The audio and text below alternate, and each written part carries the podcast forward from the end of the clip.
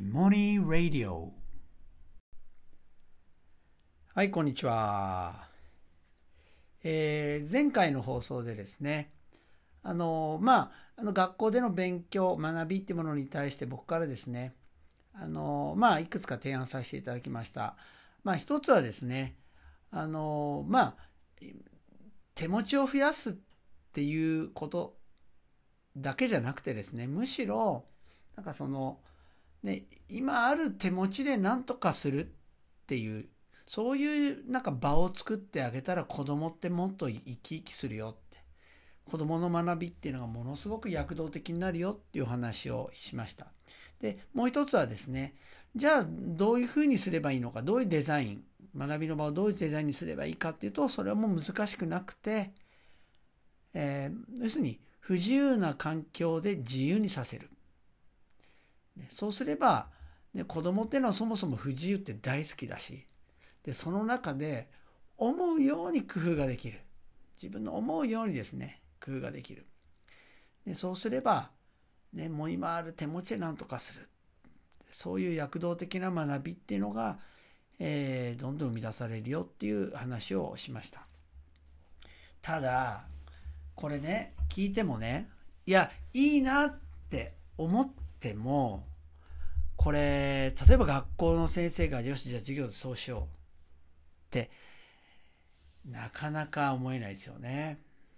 うん、これなぜならこれ、ね、カリキュラムがあるからですよ。終わらせなきゃいけないっていうものがあるから一つ一つゆっくりさせられないんですよ。でゆっくりさせられないっていうかですねもうちょっときちんと言うとこれカリキュラムをやるだけじゃなくってこれねできるようにしなきゃいけないっていう。そこなんですよ。つまりまあ学校の先生の中にもあるいは保護者の中もあるいはもうみんなかもしれないですね。学びって言ったらそれをできるできないで評価するっていうことがなんか当たり前になってないかっていうことですね。でそれが頭にあったらこれ子供の思うようにさせるよりもこれ教えちゃった方が早いんですよ。こうやったらできるよ、ね、せっかくキャンプでこう火打ちしてコンコンコンやってねそうじゃないそうじゃない。ほら怖い。いやそうじゃない。こうこうこうこう。教えちゃった方が早いってことです。その方が早くできるってことですよ。ねだってやらなきゃいけないことたくさんあるから手持ち増やさなきゃいけないからだからたくさんあるからこれもう教えちゃった方が早いってことです。ねできるようにしなきゃいけない。つまりできるできないで評価するっていうことがですねこれみんななんか盲目的にこれ当たり前だよねって信じているけど本当なのかっていうことなんですよね。でこれねできるできないで評価するとこれ子供の側はどうなるかって言ったらこれはですね子供って評価されたいんですよ。大人から認められたい。大人の期待に応えたいんですよ。だから、できたいと思うんです。で、できたいと思ったら、どうするかって言ったら、もうそれは答えは簡単で、自分のやり方ではやらないってことです。つまり、不自由な環境で自由にするって言っても、自分の自由でありません。思うようにはやらないってことです。なぜなら、自分の思うようにやってみるっていうのは試行錯誤、つまり失敗をするっていうことです。それが前提なんですよ。でも失敗する、できないっていうのは評価されないから、だってできないと評価されないんだもん。そしたら、言われた通りやる方がいいんですよ。言われた通りやる方が。だから、要はできるできないで評価されたら自分のやり方でやらない方が得自分のやり方でやったら損ってなってしまうんですよねこれが。で僕ね学校での躍動学びの躍動っていうのがどんどん失われるっていうのは僕はここだと思ってます。ね先生責められないですよね。だって先生それ求められてんですもん。これ保護者からも、ね、世間からも何か身についてないことを身につける。できないことをできるようにするってことを求められてる。つまり教育って結果で判断されるってことです。でもね一方でね学びっていうのは今まで僕が話したようにこれ結果じゃなくてプロセスです。その部分がまさに学びそのものなんです。つまりああでもないこうでもない。つまり火打ち石をカンカンカンカンああできないああこうでもこうでもないこうやってもダメああやってもダメだ全然いろいろやったけど全然できないこの過程っていうのがこのプロセスが学びなんですでこのプロセスで仮に火打ち石で火種をつけられなくてもいろんなことを身につけようとせずして身につけているっていうことなんですね。学びっていうのはそれです。学びっていうのは目目標に向かって何か言って目標を達成することじゃないんですよ。その間のプロセスなんですよ。そこが学びなんですね。そうだけどもできるできない評価されたらそのプロセスって余分なんですよ。言われた通りやった方がいいんです。それ言われた通りやった方が失敗しないから正解するからなんですであのこのことがねどういうことに影響するかってねこれねこの子供の学び方だけじゃないんですよこれが。あのこれねあのこれ前ねあのこれ質ご質問をいただきましたね。ご質問をいただいてあのどこだったかな。ちょっと待ってくださいね。えー、っとようやくこの質問に答えられるんですよ。まあ前もねちょっとあのお話ししたんですけどあのお話ししたことなんですけどえっ、と待ってくださいね。あこれですね。はい。えー、はじめまして、えー、いつも井本先生のお話を楽しみにしています、えー、辛い環境で育ち自己犠牲してしまう若者をどう支えていけばいいのか。生きる意味を感じられない。命を粗末にしようとする。何かしらヒントになるお話があれば教えていただきたいですと、えー、そういうあの質問ですね。でね実はねここに全部つながってくる来てると思います。これね要はできるできないで評価したら彼らはできようとするから自分で思うようにやってみるなんて怖くてできなくなります。つまり例えばテストで問題が出ますね。問題が出たらこれあ例題でこないでやったな。教科書例題あるじゃないですか。例題をやってその類題をやるっていうのが勉強の仕方ですよね。例題で出たあのやり方でやればできるあでもちょっと自分こういうやり方やってみたいなって言ってね、当たるかどうか分かんないようなやり方ってしませんよね。そうなんですよ。自分のやり方でなんてやらない。自分の思うようにやらない。つまりね、それどういう学びかって言ったら自分である必要がない学びなんです。もっと言うと自分であっちゃいけない学びなんです。あなたがどう考えてるとかいい。あなたがどうしたいかとかどうでもいい。あなたはどういうプロセスを踏んでみたいかなんて知らない。どうでもいい。罰です。あこれだと罰ですってことになっちゃうんですよ。それは罰です。こういうやり方ができるようにしなさい。とりあえずまずこれができるようにしなさい。それが基本だみたいなんですよ。自分で考えるの後からみたいな。で、前、基本って何かってお話をしましたけど、もう全く履き違えてるんですよね。ドリルでなんかもうやり方を暗記してなんか叩き込むのが基本だと思っている学びの。まあとんでもないことですよ。でもそれを基本とされる。そしたらね、子供ってね、つまり自分はいらないってことになる。自分である必要がないってなるんですよ。でしかも彼らの日常ってね、大半を学校で過ごしてるわけじゃないですか。その大半を過ごす学校で自分である必要がないってことです。もっと言うと自分であっちゃいけない。空気を見なさい。何が正しいか考えなさい。正しい行動は何かを考えなさい。言われる。これがね、辛いですよ、これ。ね。で、しかも、これね、僕がまだ学生の頃は良かったんですよ。ね、が成績がね、A、B、C、A できる。C、C ばっかあんたばコツンで済んだんです。でもね、それが、勉強がだけがさえできればいいのか、みたいな風潮になり、今ではですね、勉強以外のこともちゃんと評価しなきゃ。ね、つまり勉強できるできないじゃなく、だけじゃなくて、ね、いわゆる態度、意欲、関心でしたっけ？なんか僕忘れた。要するに、いくつかありましたね。公立では、それ全部評価するんですよ。国語、算数、理科、社会、それぞれ全部。ね、できるできないだけに、態度はどうだったかな？意欲はどうだったかな？それについても評価する。で、しかも、もっと言うと、はい、委員会とかちゃんと積極的に参加しているかどうか。授業以外のですね、部活動でどれだけ活躍しているか。もう全部評価されてる。全部評価です。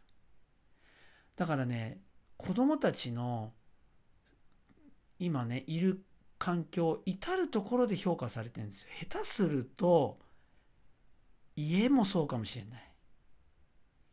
家でもね、社会的存在っていう軸でもっていい悪いで評価される。つまり自分である必要がないんですよ。自分は誰とでも置き換えることができる。そういう状況で彼らを生きてるってことですね。僕ね、学校の学びの影響って、こういうところまで大きな影響を与えてるってこと。でね、これは学校の教員はもちろん、これ保護者も、あるいはそれ以外の大人もですね、これをまず理解するってことがとても大事だと思います。あの、これからの時代はこうだから、こういうことを身につけなきゃってね、善意で言ってますよ。でもね、善意なんだけども、あまりにも浅はかなんですよ。子供の側に立ってない。受け取る子供はどうなのかっていうことを考えてないってことですね。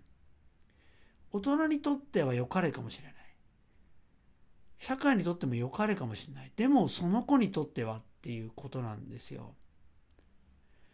で、あのこのやっぱり、ね、できるできないで評価する。これはね、やっぱりこれも一種の病気だと思います。現代病ですね。だって皆さん、冷静考えてわかるでしょ？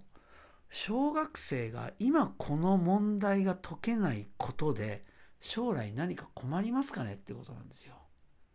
これ、社会人になってね、ある仕事した時に、これは本当これ失敗できないぞ。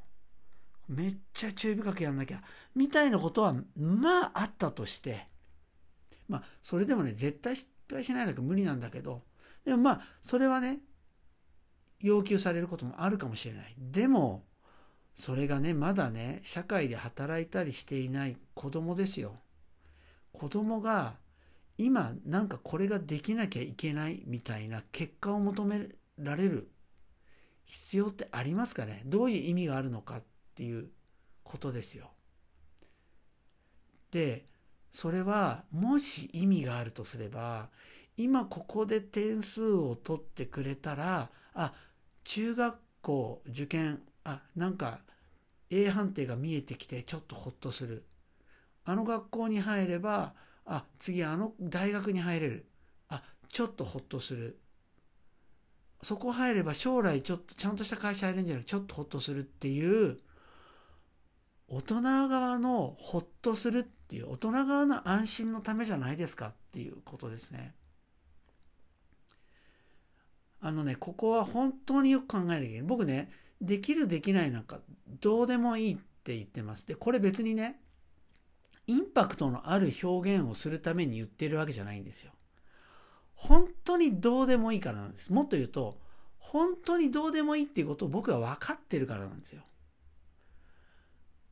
であのこれね現場にいる先生が子どもたち見た時にどういうとこに心を動かされるか。そしてねどういうことにねリスペクトしてしまうか。子供にリスペクトすることってめちゃめちゃ多いはずなんですよ。先生って。それってその子が何かできた時ですか？その子が何かねこう人のために何かお手伝いをしたとかねなんかお掃除を一人でもやってくれたとかなんかそういう大人にとって都合がいいことした時ですかね心が震える時って。なんか違いますよね。こっちが見ていて幸せだなあよかったなあ子供ってすごいなって思う時。どういう時かっていうことを考えれば今彼らができるできないっていうことで評価するってとても思えないと思うんですよね。だからできるできないなんかどうでもいいっていうのはこれインパクトとかそうじゃなくて本当にそうだということ。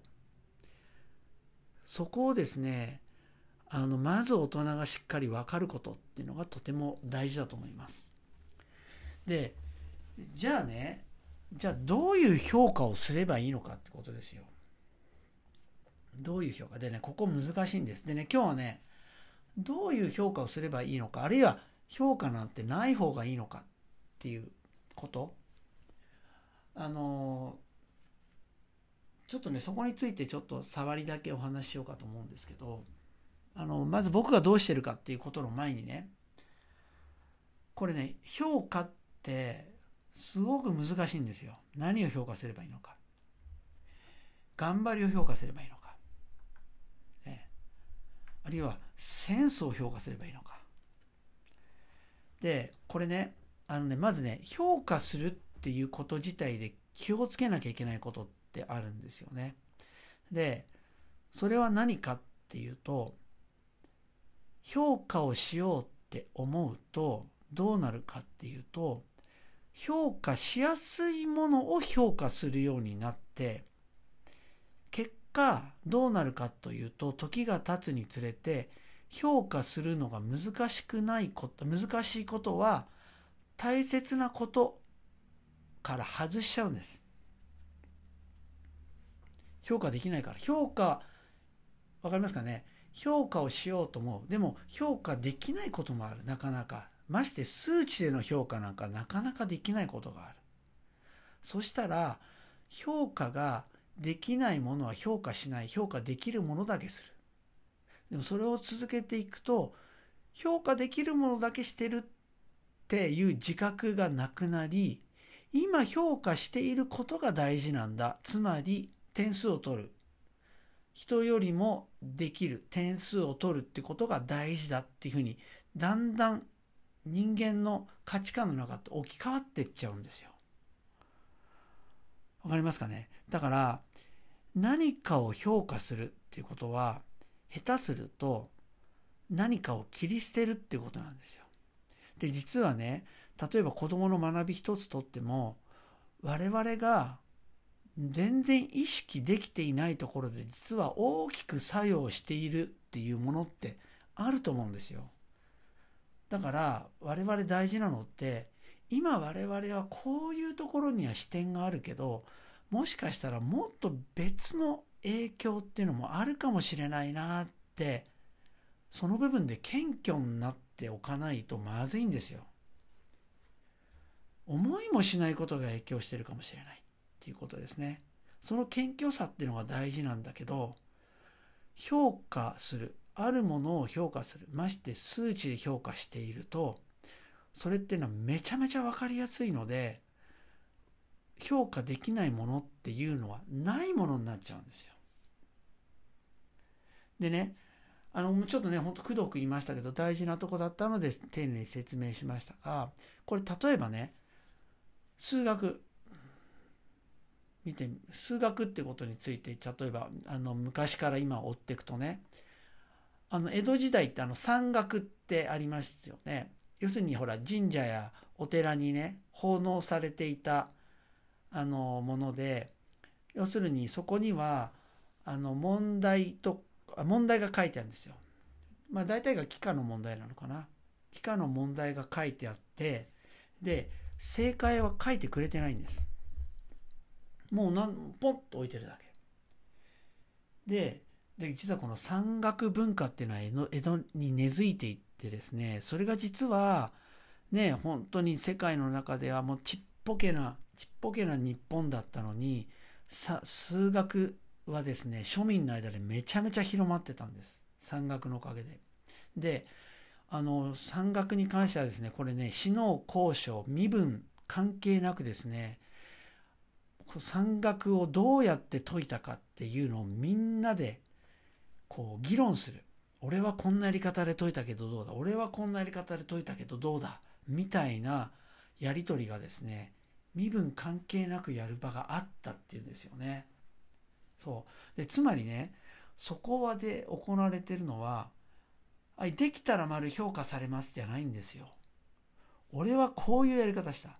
ああいうやり方した。こんなやり方、まさにプロセスです。で、そのプロセスに対して、おー、なるほど、そういうことか、みたいな。なるほど、なるほど。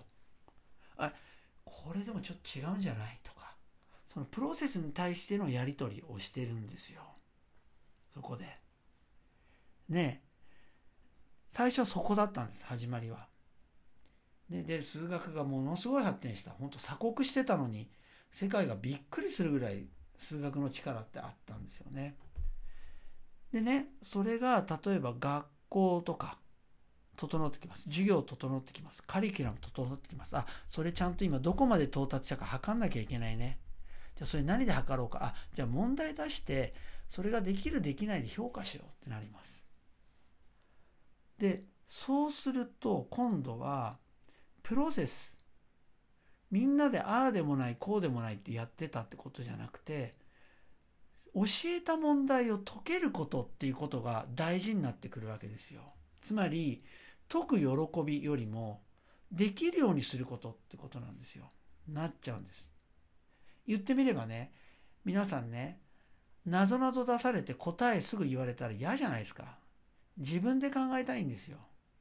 ああでもでも何人かいたらああでもないこうじゃないああじゃないでもそれ違うよみたいな。それが正しいんです学びなんですよ。でももし明日なぞなぞのテスト30問出すよって言ったらみんなそれ覚えません？考えますか？そういうものに変わってきちゃうんですよ。で先生もそれを要求するようななぜならできることが大事だから将来に備えてこれがちゃんとできるようにしましょうってなっちゃうんです。あなたが自由に考えるのを今置いといて、それはいいってなっちゃうんですよ。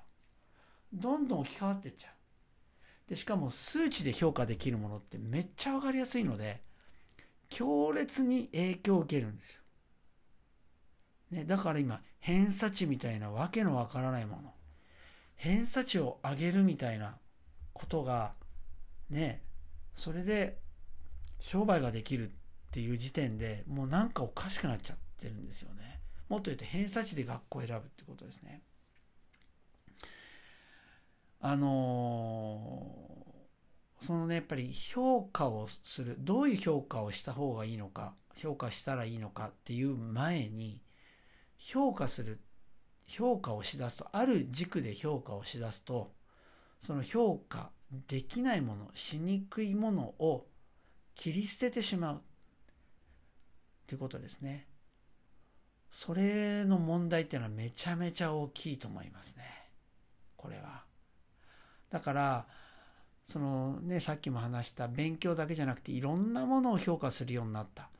だからいいじゃん、いろんなもの評価してるから。いや、僕逆だと思います。勉強だけの時は評価してた時はぼんやりとでもまあ別に勉強できりゃいいってもんじゃないもんな。みたいなぼんやりとした形で人を見る見方っていうのはおおらかに見れてたんですよ。ある意味謙虚さっていうのを持ててたと思うんです。でも細かくなればなるほどどうなったかっつったらそこから漏れてるものってないってことになっちゃう。そうなってきたと思うんですね。僕ね、ほんと生徒苦しいと思いますよ。本当に今。ね、中ではだってあの意欲を評価されようってたくさん手を挙げる生徒もいるって聞きます。で僕あの中ね学校の教員専任だった頃は鎌倉市のサッカーの専門部にいたのでそこであの選抜チームの監督とかもしてましたでそこで何があったかっていうとですね選抜チームに漏れた子恨むんですよ。親からも抗議来たりするんですよ。なぜならそれ入試に関わっちゃうからです。